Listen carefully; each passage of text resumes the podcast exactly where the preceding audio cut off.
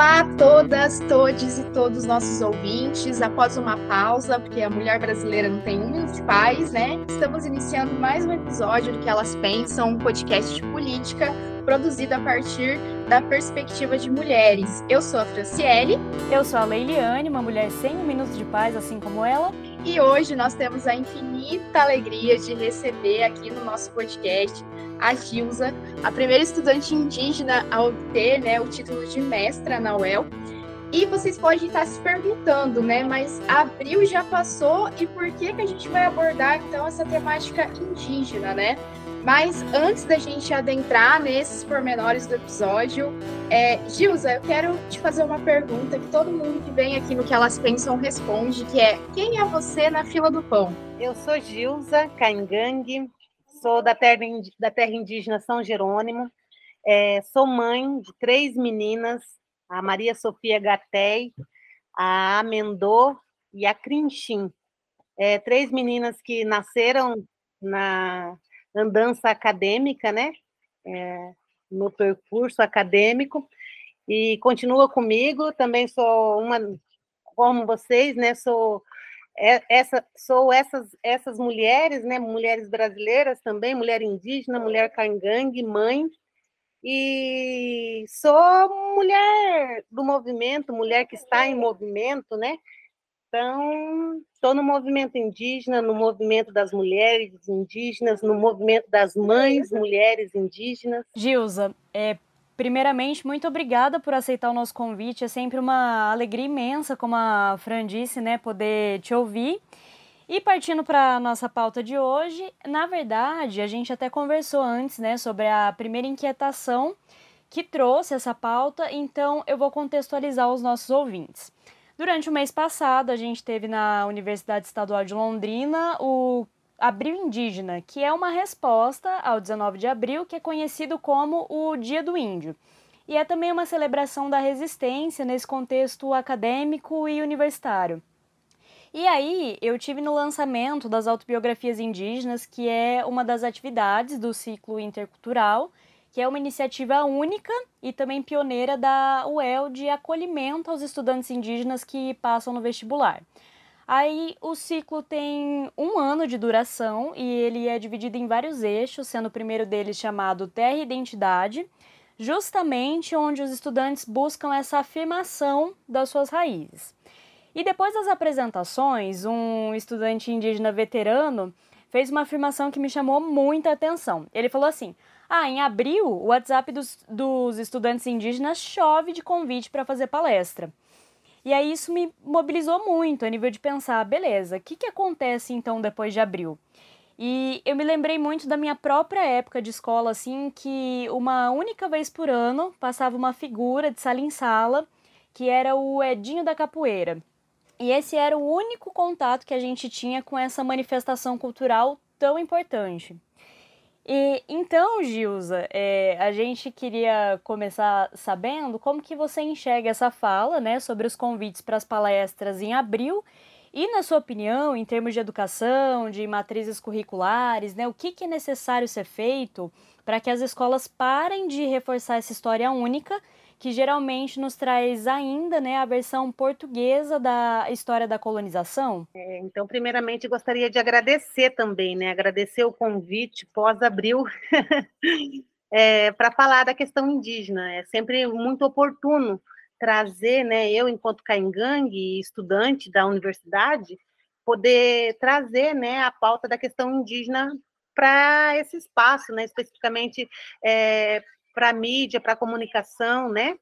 Então, acho que é extremamente importante nós também indígenas, né, estarmos ocupando esse, esses espaços. Então, agradecer mesmo, vocês, né, pelo convite, assim, pela percepção, né, de ter essa percepção que, que você teve é, de, de, de pegar uma, uma fala, né, que é dos indígenas, que é exatamente como a gente se vê e se coloca em abril, né? A gente, como estudante indígena, é muito, realmente muito requisitado no mês de abril, né?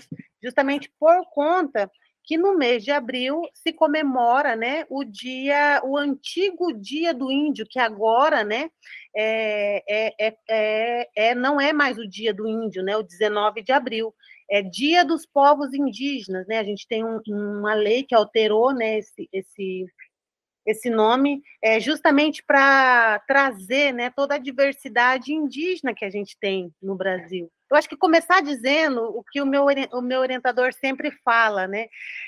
Que das mentiras pedagógicas que nos contam né, na, na, na permanência escolar, né, nessa passagem escolar da gente. Tem várias mentiras, né? E uma delas, né, é, é a questão do indígena, né? Esse 19 de abril. Então, quem, quem somos, né? Então, trazer é, esse indígena genérico, né, que ainda é colocado no espaço escolar, né?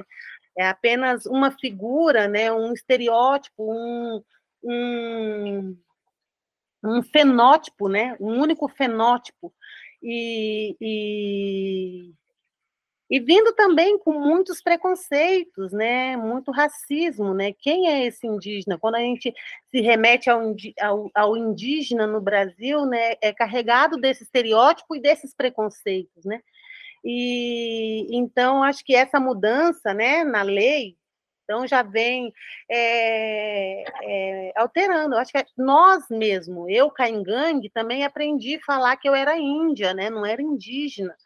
Aliás, aprendi a falar que eu era mestiça índia, né? Eu era mestiça. Não, nem indígena eu era, eu era mestiça.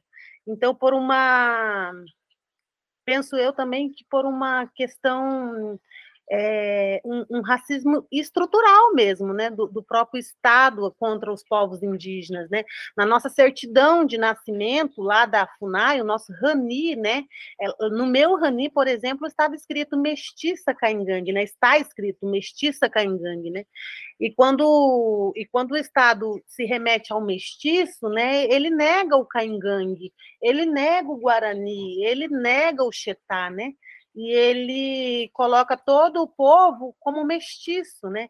E negando e nos negando enquanto povos indígenas, né? Eu acho que essa é a principal estratégia, inclusive, do Estado. É, é nos negar para não, não demarcar, né? Então, quando nos nega a nossa identidade, nega o nosso território também. E isso é muito importante, né? Para para o Estado como um todo, né? Como propriedade privada, para a propriedade privada também, né? Para propriedade, né? Como propriedade. Então, eu acho que é, é, é, é, mais que estratégico, né? E a escola também vem carregada dessas estratégias, né? Porque ela é um instrumento do Estado. E eu acho que a gente tem que, né? Nós agora que estamos chegando na universidade, é, temos esse papel, né, nós indígenas, de também desconstruir, descolonizar, né, a palavra que a gente vem usando muito, decolonizar, descolonizar, né, esse, esse imaginário é, da população indígena, né, que o indígena é, é vive nu, mora numa oca, é, só come peixe e pesca e, e, e caça, é, só vive pescando e caçando, né? É, tem que ficar na aldeia, porque lugar de indígena é na aldeia, né?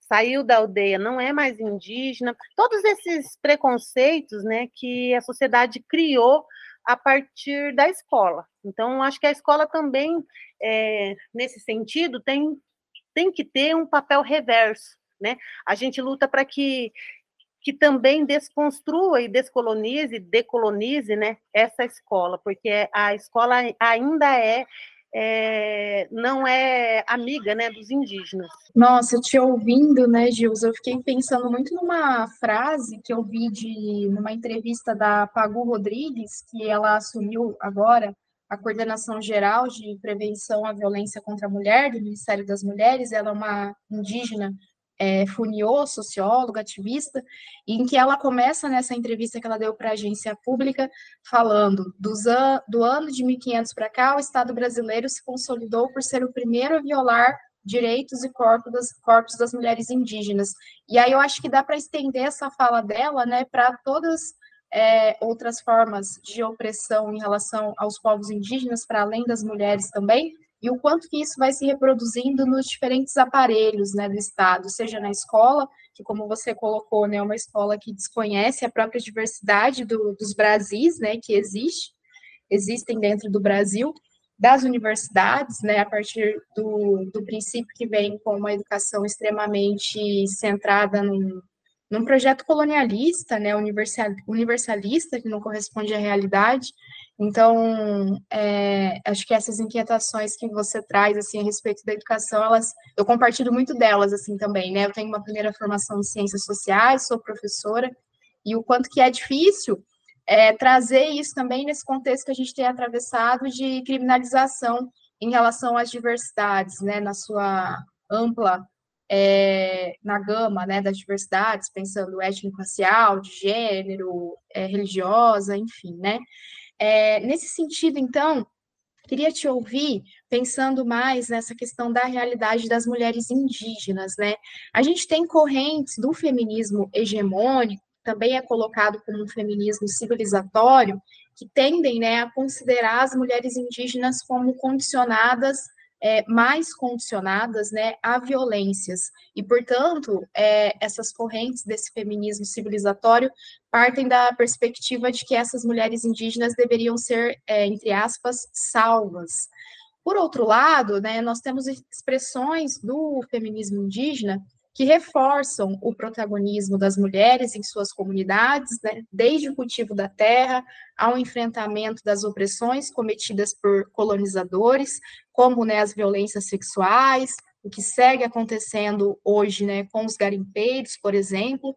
Queria saber como que você enxerga esse diálogo entre essas vertentes né, do, dos feminismos, se você avalia que esse feminismo mais hegemônico, ele é colonizador com as mulheres indígenas. É muito interessante ouvir você assim refazer o caminho da sua pergunta, sabe? Porque é, ainda é muito distante assim esse feminismo para nós, sabe? Pelo menos para mim, enquanto caingangue, mulher caingangue. Sim. É, é, é porque para nós é, é, é, tudo muito complementar, entendeu? Os caingangues se dividem entre o camé e o cairu, né? Que é o sol e a lua. Então um não um, um não é um sem o outro, sabe? É, e nós, é, mulheres indígenas, né, caingangue principalmente, então a gente é, é, muito complementar do homem, assim. Então, quando fala do feminismo, né, como que é o feminismo indígena, né, ainda para mim é muito longe, sabe? No entanto, eu, eu também enxergo o protagonismo nosso enquanto mulheres, né? Principalmente é, nesse contexto atual, né? A gente tem uma, uma ministra, né? Uma ministra indígena, Guajajara, né? A Sônia Guajajara, que está comandando o Ministério, né? Dos povos indígenas. A gente tem a Joênia Wapchana, né? Que está na coordenação da Funai. É, a gente tem uma deputada, a gente elegeu uma deputada federal, né? Pela primeira vez na história. Na verdade, foram duas, né? A Sônia e a, e a, e a Célia, né? E desde a, assim, lá do, que, que, eu estudei um pouco sobre o movimento das mulheres, né, na minha dissertação, é, venho observando assim que, que as mulheres nunca é, não há uma um, uma diferença homem e mulher assim é muito complementar entendeu as mulheres talvez nunca é, anteriormente elas se protagonizar, se protagonizar é, no, nos bastidores, talvez, entendeu? No movimento, principalmente, né? As mulheres iam pro, lá no início, né? Iam a, a, as professoras indígenas iam para o movimento indígena em Brasília, né? É, quando não elas, as próprias mulheres das dos lideranças homens, né? Estavam também ocupando esse, esse lugar de mulher no bastidor. No entanto, eu acho que a gente foi, foi também entendendo esse lugar né, de, de político, principalmente, né, esse lugar que é necessário né, assim, é, na, sociedade nacional. Né? Eu acho que a gente sempre protagonizou nas nossas comunidades né? Agora, nesse, nesse momento, a gente começa também a protagonizar fora dela, né? Fora da, da aldeia, né? Com essas mulheres que eu falei que tanto nos representam, né? A gente tem organizações, né? Por exemplo, a Amiga, né? Que é a Articulação Nacional das Mulheres Guerreiras da Ancestralidade, né? Uma organização criada por mulheres indígenas que vem cada vez mais se fortalecendo e se protagonizando nesse aspecto do gênero, né? É, nesse recorte e, e eu acho que os homens, os nossos homens, né, os homens indígenas, né, é, tão, entenderam também esse, esse, esse lugar, né? Estão entendendo esse lugar. Não estou dizendo que não há machismo, né? Ou não sei se é essa palavra, né, mais usada, é, que não há violência, né? Com certeza existe, existe muito, né? Mas eu acho que que a gente também está aprendendo, né? Nós mulheres estamos aprendendo a se colocar nesse espaço, sabe? É, enquanto protagonistas. Então, eu não sei se há um feminismo indígena, né? Mas eu acho que uma complementariedade mesmo, maior, sabe? Entre nós. Gilza, eu estava conversando com a, a Fran antes da gente gravar, né? E a partir da sua dissertação mesmo, aparece justamente isso que você falou sobre o bastidor também ser importante, né? E também ter esse reconhecimento no sentido de que as mulheres indígenas, né, independente de onde elas estejam, seja na, na liderança, nas lutas, né, seja em casa mesmo, assim, é, elas não são minimizadas, né? E, e, uma coisa que aparece assim em relação a, a esse feminismo que a gente chama, né, de hegemônico, de civilizatório, é aquela questão da subalternidade, né? Porque esse feminismo, que a gente também pode chamar de branco, né? Ele coloca as mulheres como se elas estivessem numa situação de, de subalternidade mesmo, como se elas estivessem sendo o tempo todo oprimidas por desempenharem as, as suas funções ali, fazerem as suas coisas, e aí, a partir desse entendimento, a gente percebe que na verdade não é bem assim e que as mulheres elas podem, né, tipo, ser compreendidas e que elas podem e que elas são importantes, né, fazendo o que elas querem, onde elas quiserem, inclusive, né, independente de, de onde for. E aí também tem uma coisa que a gente gostaria de trazer assim para a mesa, né, que é uma uma diferença e vou colocar aqui a, a questão que é o seguinte: nos agradecimentos né, da, da sua dissertação, você cita a Ana e o Rodrigo, que são parentes que auxiliaram no cuidado das, das suas três filhas, né? Enquanto você trilhava esse caminho acadêmico. E isso, em, em específico, difere muito daquele modelo de, entre aspas, família tradicional, né, na qual o cuidado, o ensino das crianças está restrito único e exclusivamente à figura da mãe. E você mesma relata né, que você foi criada pelas suas mães, a Dineia e a Véia, e as mulheres indígenas também têm uma, uma luta nesse sentido, né? Para que os seus filhos sejam reconhecidos nos espaços acadêmicos, entre outros espaços que, que vocês frequentam, que vocês estão, enfim. E na sua interpretação, como que essas questões de maternidade diferem entre os povos indígenas e os povos não indígenas e como que esse individualismo branco e europeu prejudica as mulheres não indígenas? É, eu ia dar esse exemplo da maternidade para nós. Eu vou falar a partir da perspectiva caingangue, né? Talvez trazer um pouco no sentido guarani do que eu estudei, né? Mas eu vou falar a partir da nossa perspectiva, né? Porque é importante também pontuar isso é, que eu sou caingangue, né? Não sou guarani, não sou xetá, e cada povo tem um modo específico, único, subjetivo de viver, né? Que aqui no Brasil são mais de 305 povos, né? São mais de 274 línguas faladas, segundo o, censo, o último censo, né? Lá em 2010, e que provavelmente esse número aumente no, nesse próximo censo que está vindo, né? A gente já tem uma, uma estatística do, do número de, de indígenas, né, que dobrou, são mais de mil, mil e, 1 milhão e 600 mil indígenas atualmente no Brasil, né, o último censo mostrava 800 mil, então provavelmente também esses povos, né, aumenta, então é importante falar a partir da minha, da minha perspectiva caingangue, né, do que eu sou. É, as mulheres caingangue, é, a maternidade é muito, é, é muito, é, nós vivenciamos a, muito a maternidade, né? Então, quando é, eu, eu, eu, trouxe lá na minha apresentação que as minhas filhas nasceram na, na nesse percurso acadêmico, literalmente, né? A minha, minha última filha, por exemplo, nasceu lá em lá em Pinhão, no, município de Pinhão. Eu estava num, num, evento aqui da universidade que estava acontecendo lá em, em Faxinal do Céu, né? E eu, eu ganhei minha filha lá. Literalmente, ela nasceu na, na luta, sabe? Da, da universidade para nós. A minha primeira filha eu engravidei na graduação, estava no terceiro ano da graduação, e a terceira eu tenho três. Então, a, a do meio nasceu no, no mestrado, já estava já tava no mestrado.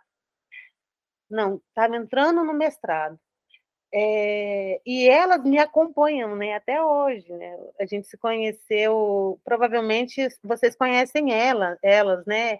elas sempre estão comigo, porque assim eu fui criada, né? Assim como eu escrevi lá na dissertação, as minhas mães, né? Minha mãe Edneia e minha mãe Véia me, cri, me criaram, né? É, eu costumo dizer assim que nós, indígenas, a gente frequenta desde o baile, né? Até os velórios, as crianças frequentam, né? A gente... É, a gente vai num baile, né? Nós temos, temos costume de fazer baile baile gaúcho nas, nas comunidades indígenas, aqui principalmente do norte do Paraná, e os nossos filhos amanhecem, né, com a gente no baile. Isso é muito nosso, assim, né? É uma, uma questão que é muito hum, trazida no debate, né, nesse sentido, é, é assim, ah, é, especifica, especificamente na minha área, né, que é, que é do serviço social, sobre as crianças que ficam no semáforo com os pais, né, aqui em Londrina né, na, nessa, na nossa cidade, vamos, vamos dizer assim, é, tem, a população se incomoda muito de ver as crianças com os pais no semáforo, as crianças indígenas com os pais no semáforo, né? E aí eu costumo dizer assim que do mesmo jeito que há um incômodo é, da, da sociedade não indígena em ver essa é, é, é o filho no semáforo com, com seus pais, com sua mãe, há um incômodo nosso, enquanto mãe caingangue, de, de ter que deixar os nossos eu, por exemplo, né, e ou a mulher que está na aldeia, né, de, de ver que a mulher não indígena deixa o filho dela o dia todo na creche. Assim, então, como que você deixa o seu, o seu filho o dia todo na creche? Né? Você não fica com seu filho. Então, isso, isso, isso é muito específico da mulher, das mulheres é, caingangue, né? é, levar seus filhos para onde elas, elas vão. Então, a maternidade, ela para a gente ela se estende a isso e não no sentido subalterno, né, que muitas vezes é visto pela sociedade não indígena, né, quando você coloca essa subalternidade, né, é, ela também tem que ela também é nesse sentido, eu, eu penso que a, a, mulher não indígena ela tem que ser empreendedora, bem-sucedida, bem vestida, bem arrumada, né? A sociedade não indígena cobra muito isso, né? E nós, nós indígenas cobramos é, viver mais o dia, né? Assim, o dia, o dia, a dia mesmo com os nossos filhos, com os nossos parentes, é, comer junto, viver junto, né? Eu acho que essas coisas que talvez não são tão importantes para a sociedade não indígena, para a gente é importante, né? Não que isso seja ruim ou bom. Eu acho que cada sociedade, né, cada povo, cada tem um modo de viver. E eu acho que o que, que importa disso é o respeito, sabe? Você respeitar o meu modo de vida.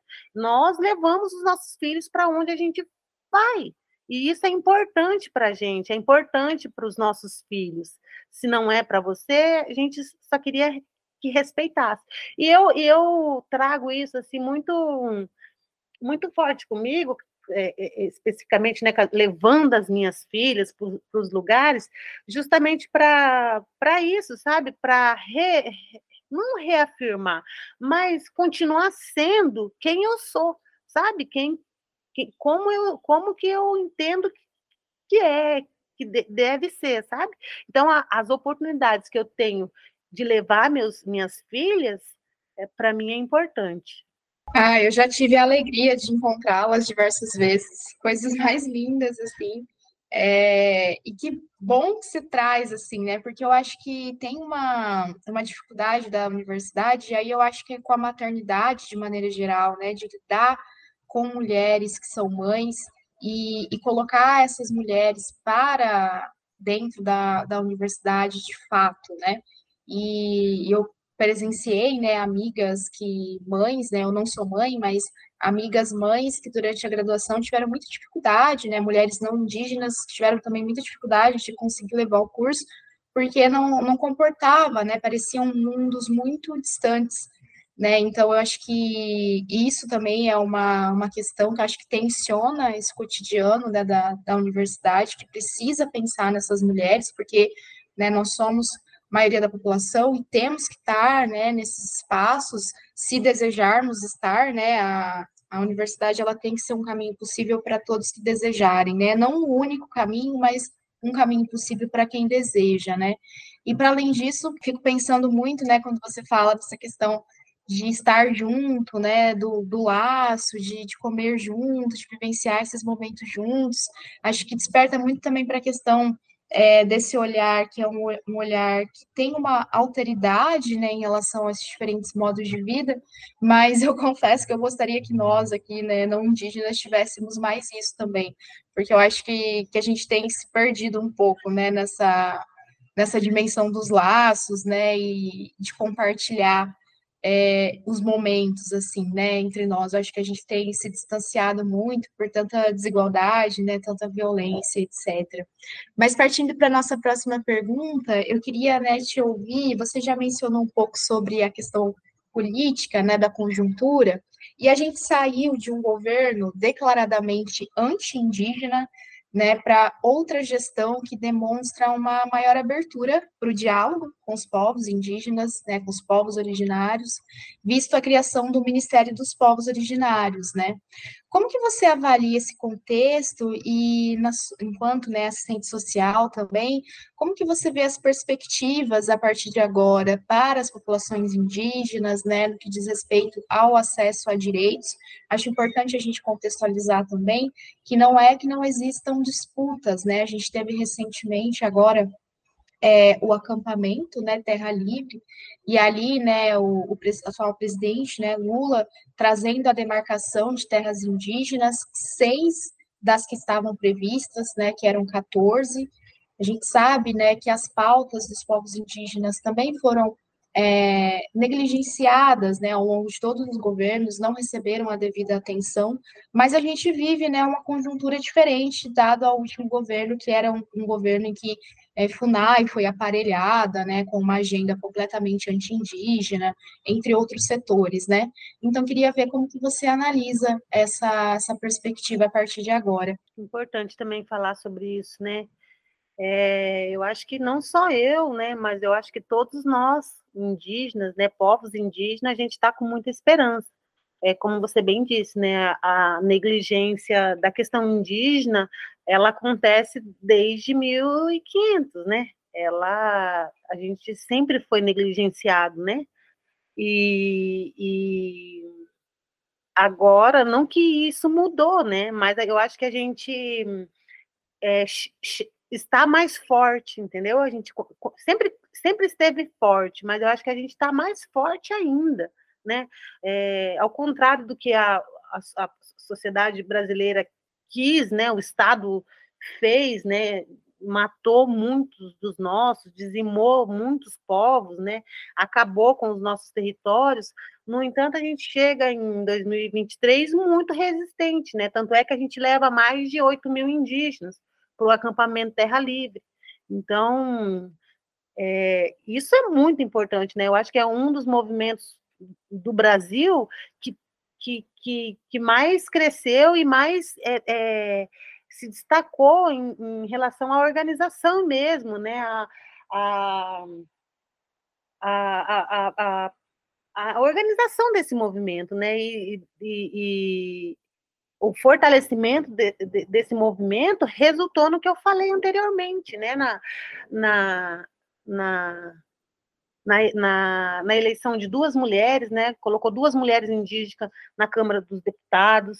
É, é, trouxe a, a, a, a Sônia Guajajara, que já vem né, de uma luta, que parece que agora que, né, mas a Sônia Guajajara é uma mulher que vem de uma luta desde onde eu nascer, né, uma mulher que luta, mulher indígena que luta, que luta não, não só pelos indígenas, mas luta pelo um Brasil melhor, pelo meio ambiente melhor, né, por uma por nós, luta pelas pessoas, né? Então, eu acho também que é importante pontuar isso, sabe? Que que não é um ou outro, né? Eu acho que, que, que eu acho que a, a gente está nessa justamente porque a gente é, é, é, segregou, né? A gente é, cada um foi fazer a sua parte, a gente não se juntou. Então, acho que é importante, né, se juntar. E, os e o movimento indígena vem, né? Nós, é, é estranho falar isso, mas a tecnologia tem sido uma ferramenta para nós indígenas, né? Muito importante nesse sentido de nos juntar também, sabe? A gente, eu sou aqui do Paraná e eu estou falando com uma assistente social Pancararu, Pancararu lá de Pernambuco. Então, assim, trocando ideia com outro assistente social lá de São Paulo, sabe? De outra etnia, né? Um choclen. Então, assim, essa é, essa união também nossa está é, é, é, tá sendo muito importante, né? Para a gente mostrar também a nossa força, né? A gente tem um, um cenário na América, na América do Sul, né? Que de, de governos é, indígena, né? A gente é, o povo indígena, né? Do, da, da América do Sul também tem um um, se posicionado né, em outros países, só o Brasil mesmo, que é muito conservador ainda, né, que não, não, não tinha a, se aberto né, tanto para a questão indígena, mas que agora parece é, tentar encontrar também a sua identidade. Eu acho que se trata mais de identidade, sabe? Eu acho que que a gente tem que, que definir quem somos. Ainda no, o brasileiro não, não definiu a sua identidade. Então, acho que a partir do momento que a gente se reconhecer enquanto indígena, enquanto negro, né, eu acho que a gente forma um Brasil melhor, inclusive politicamente, né. No entanto, né, a gente, nós estamos resistindo e adentrando, né, as políticas. É, e é importante, eu acho que a, a universidade também tem, tem, tem sido uma ferramenta, né, assim como uma tecnologia, a universidade é, é, é, também contraditório eu falar falar disso, né? Porque eu falei lá no início da escola, né? Que a escola não é amiga dos indígenas, né? Mas eu, quando eu falo a escola, eu falo essa educação, como você colocou, né? É, europeia, né? Essa educação hegemônica, né? Universalista. É, e quando a gente vem para a universidade, a gente a, gente também tenta estamos tentando, como eu falei, descolonizar, trazendo as nossas perspectivas também, os nossos conhecimentos, né, os nossos ensinamentos. Então, a gente também está construindo, né? E a universidade tem sido, sim, um, uma, uma ferramenta, sabe? Na luta para na luta para a gente se colocar, né? Politicamente. Então, a gente, os profissionais, né, hoje, indígenas, já vêm assumindo cargos importantíssimos, né, em todos os, em todas as categorias, né? Então, a gente tem uma advocacia indígena, a gente tem um conselho de psicologia, né? Um conselho federal de psicologia indígena, a gente tem um conselho, é, é, um não é um conselho, na verdade, é um coletivo, né, de, de, de psicólogos indígenas, um coletivo de, psicó de assistentes sociais, um coletivo de, de antropólogos indígenas, né? Então, os, os profissionais indígenas também vêm se, se vem formando, né? E ocupando é, é, realmente esses espaços, né? De gestão. Então, com, com com os cargos maiores lá, né, do, da, da, ministra, da, da, coordena, da coordenação da FUNAI, isso também vai descendo para gestões, é, nossa, aqui, do, dos interior, das comunidades, né, Então, agora, por exemplo, foi nomeado um, um CAIGANG para o nosso DICEI, que é, que é a, a, o Distrito de Saúde Especial Indígena, né, aqui no, no, no sul do, do país. Então, nós também começamos a ocupar, eu acho que esse, esses cargos, sabe, que parece que é óbvio, né, tipo, uma escola estadual indígena, então quem que dirige uma escola estadual indígena? Geralmente é o não indígena, e agora a gente começa a, os indígenas, né, tem, uma, tem escolas com direção indígena, tem é, posto de saúde com toda a equipe é indígena, médico, dentista, psicólogo, né? Todos os profissionais que trabalham no posto de saúde, por exemplo, do Laranjinha, da terra indígena Laranjinha, é indígena. Então é, é mas isso é a luta lá dos meus, entendeu? De sempre. É, é luta lá antes da Constituição. Já estavam lá lutando por isso. Então, acho que a gente só está resistindo e ocupando e continua firme, forte. É, logo no começo da conversa você falou sobre algo que chamou bastante atenção, que são as mentiras pedagógicas, né, como você colocou.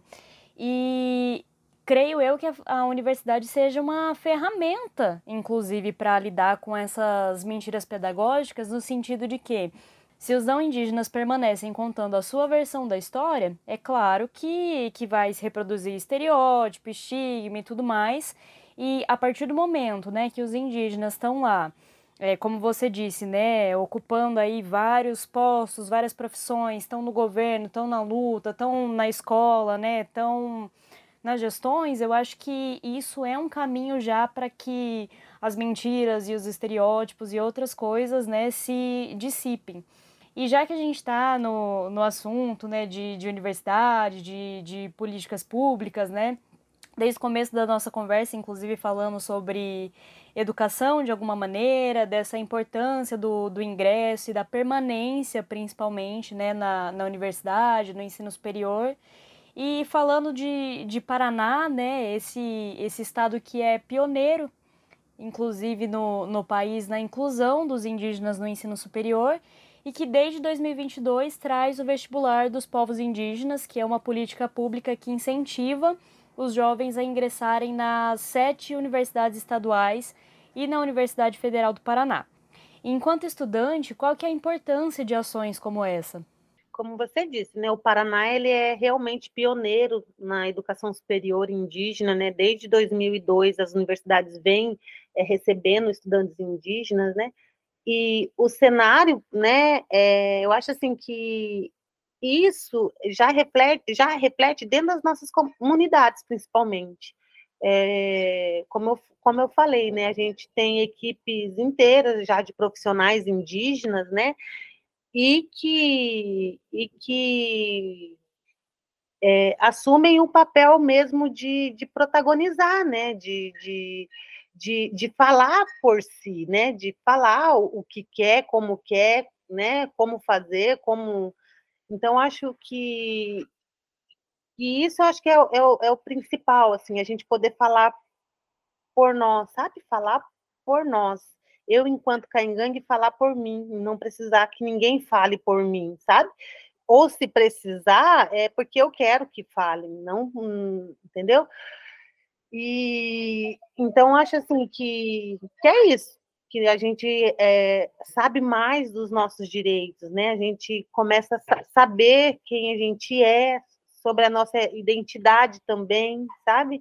É, é, a importância é, do nosso ser, né? Enquanto cidadão nesse nesse nesse país, né? A importância da, da gente enquanto indígena para o meio ambiente, né, principalmente, que eu acho que é uma pauta muito importante para nós, indígenas, sabe? Eu acho que a gente tem uma conexão muito forte com a natureza, então a gente é único, né? Então, é, é, a gente, acho que a gente sempre leva isso, sabe? Traz isso. Então, eu acho que, eu acho que é isso.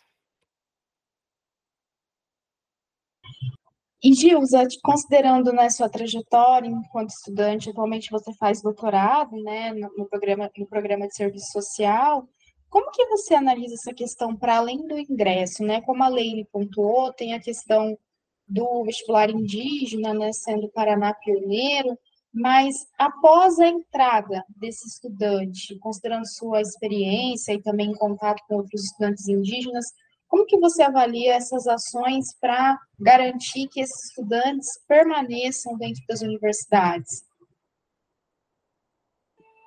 Deu uma cortada para mim, mas eu acho que é, é, a permanência né, dos estudantes isso, na universidade.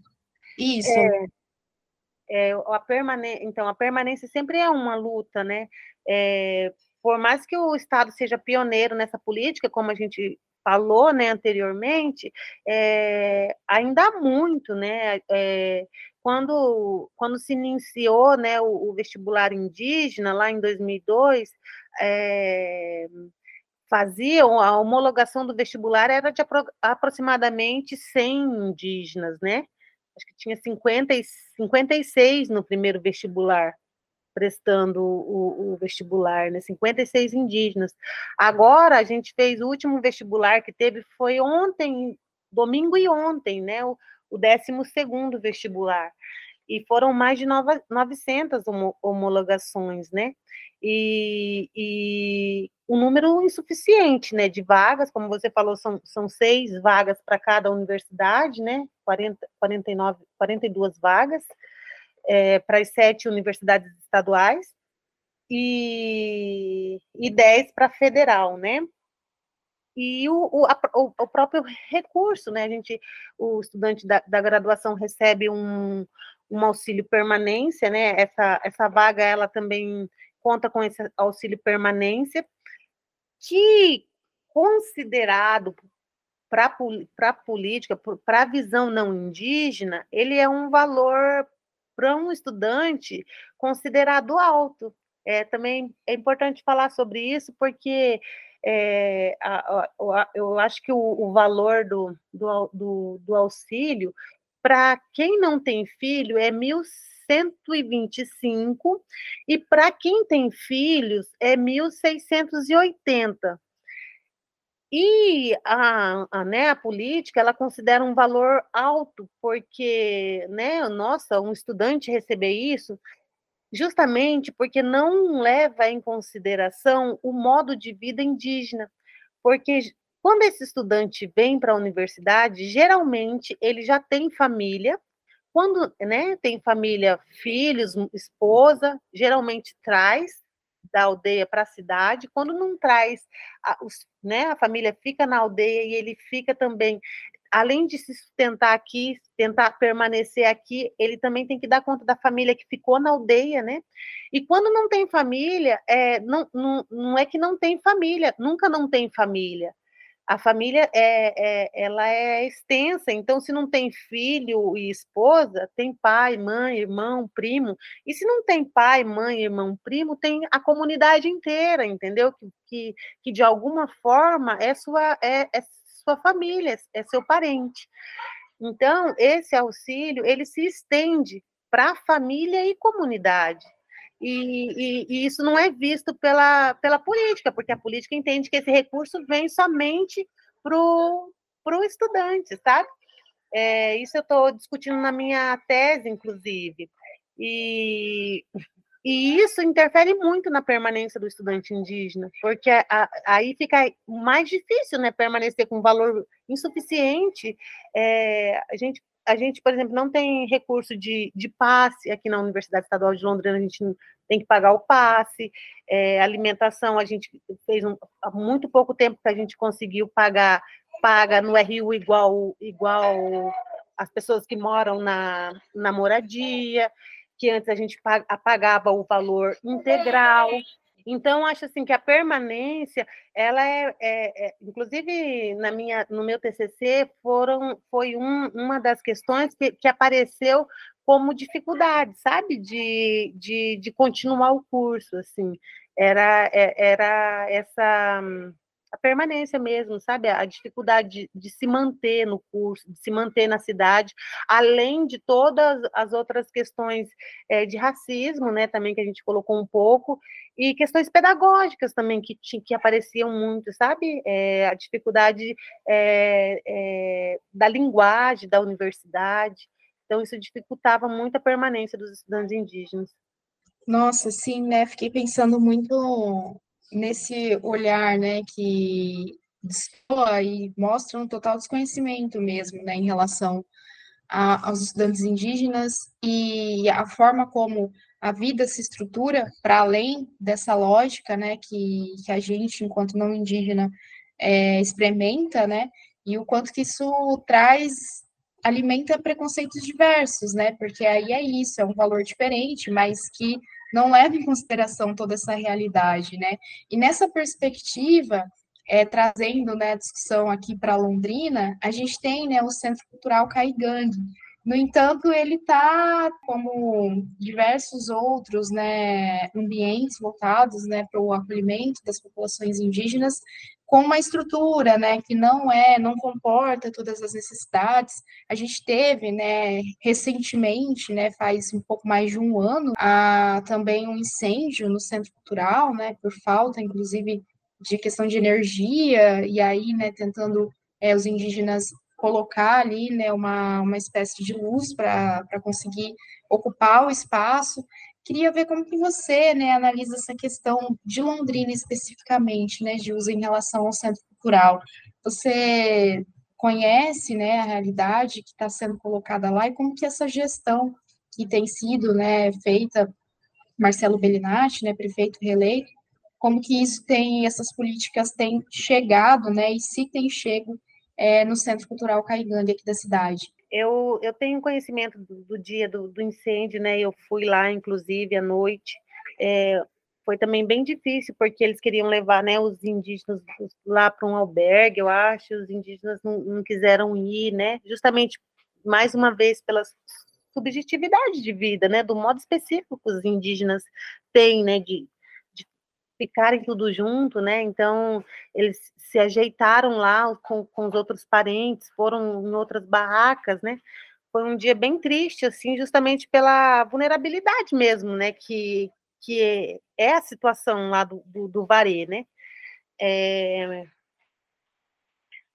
não, não tem, né, estrutura, a estrutura que tem, ela é, é o terceiro setor, ultimamente tem sido o terceiro setor, né, que tem mais feito é, lá, é, não tem estrutura, né, energia, é, inclusive eu, eu também participo, né, do, de um projeto que que tem de construir uma, uma casa de passagem, né? Esse é o sentido, lá na Chácara São Miguel, é, e junto com essa casa de passagem também o objetivo era construir casas de estudantes indígenas, né? Então nós indígenas, estudantes indígenas, estamos nesse projeto justamente isso, porque é, a gente busca, né, um, um, um lugar mesmo, né? Se, se, se há possibilidade dessa construção, né, dessa, dessas casas do, do estudante indígena, a gente está na luta mas a realidade da, dos indígenas, né, que vêm e retornam, né, esse, fazem esse trânsito, né, esse trânsito de, de, de ir e vir é, da, da, comunidade da terra indígena para a cidade, ela é de muita vulnerabilidade mesmo, né, Ele, a, a, vivem em barracas, é, é, e geralmente, né, os indígenas que vêm, é importante também, outra, outro, outro ponto a, a destacar, horas que é importante dizer que os indígenas que geralmente vêm para a cidade são indígenas que não têm uma renda fixa na comunidade, né? Que o modo de produção é, é, o modo de vida capitalista ele também está dentro da comunidade, né? Que a gente também precisa é, de um, um suporte financeiro para viver, né? E como é, é bem diferente do que a sociedade imagina, né?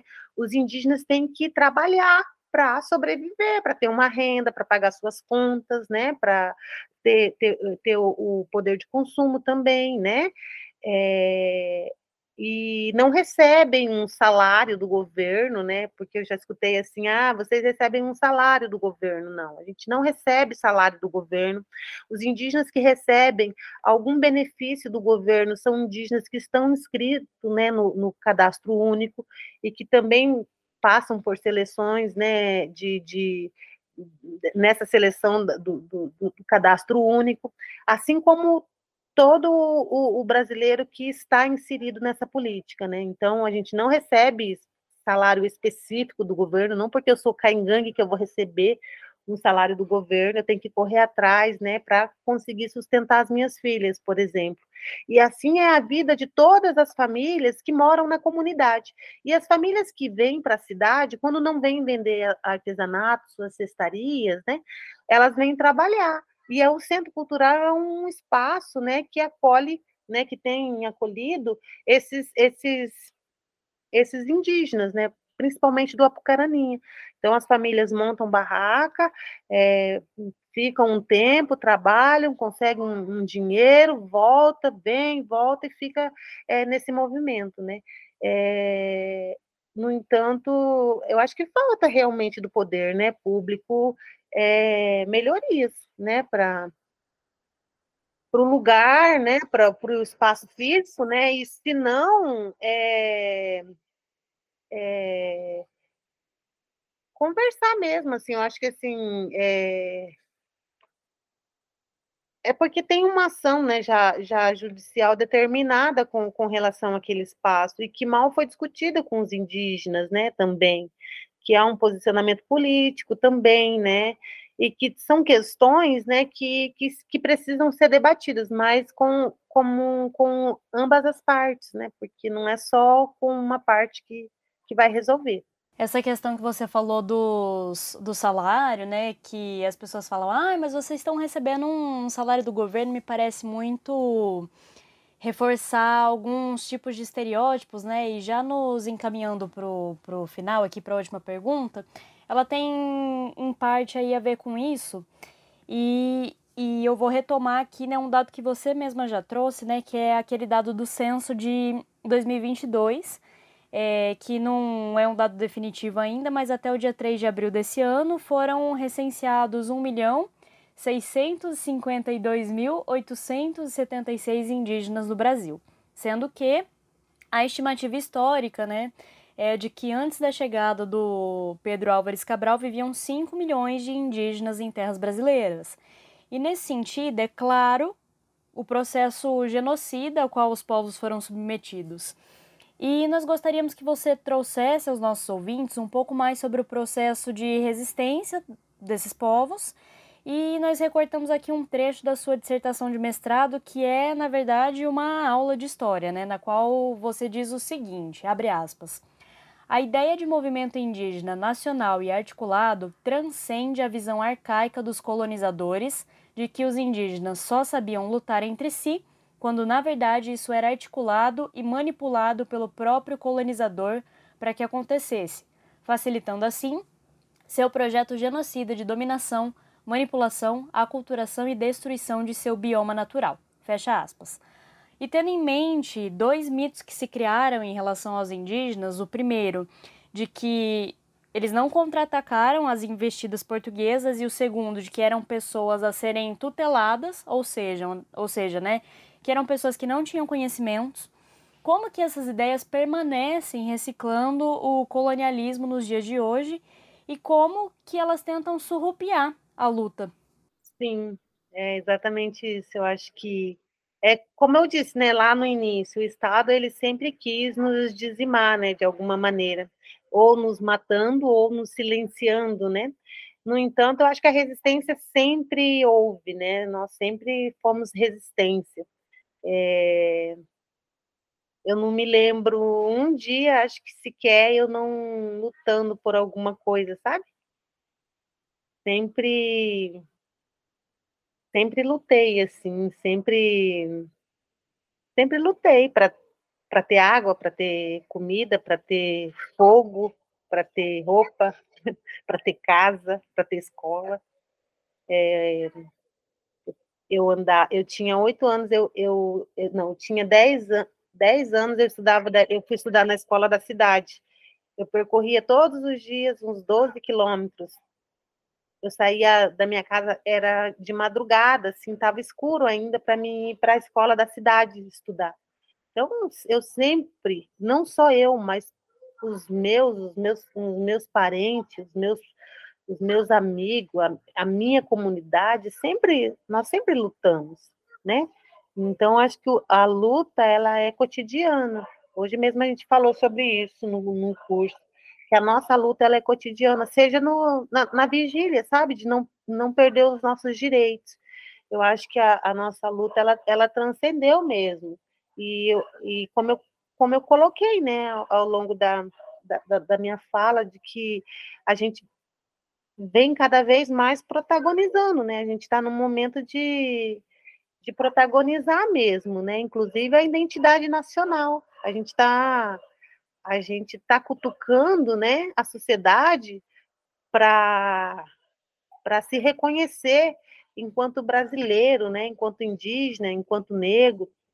Eu acho que a gente está nesse movimento e essa é a resistência, sabe? Eu acho que essa é a maior resistência, não não perder a nossa essência, né? Que, que é de coletivo, que é de, de, de res, respeitar a natureza, né? Respeitar é, a, a, terra, né? Principalmente, né? De de, de não meu, né, mas nosso, é nosso, é de todo mundo, né, a terra é de todo mundo não é propriedade minha, né?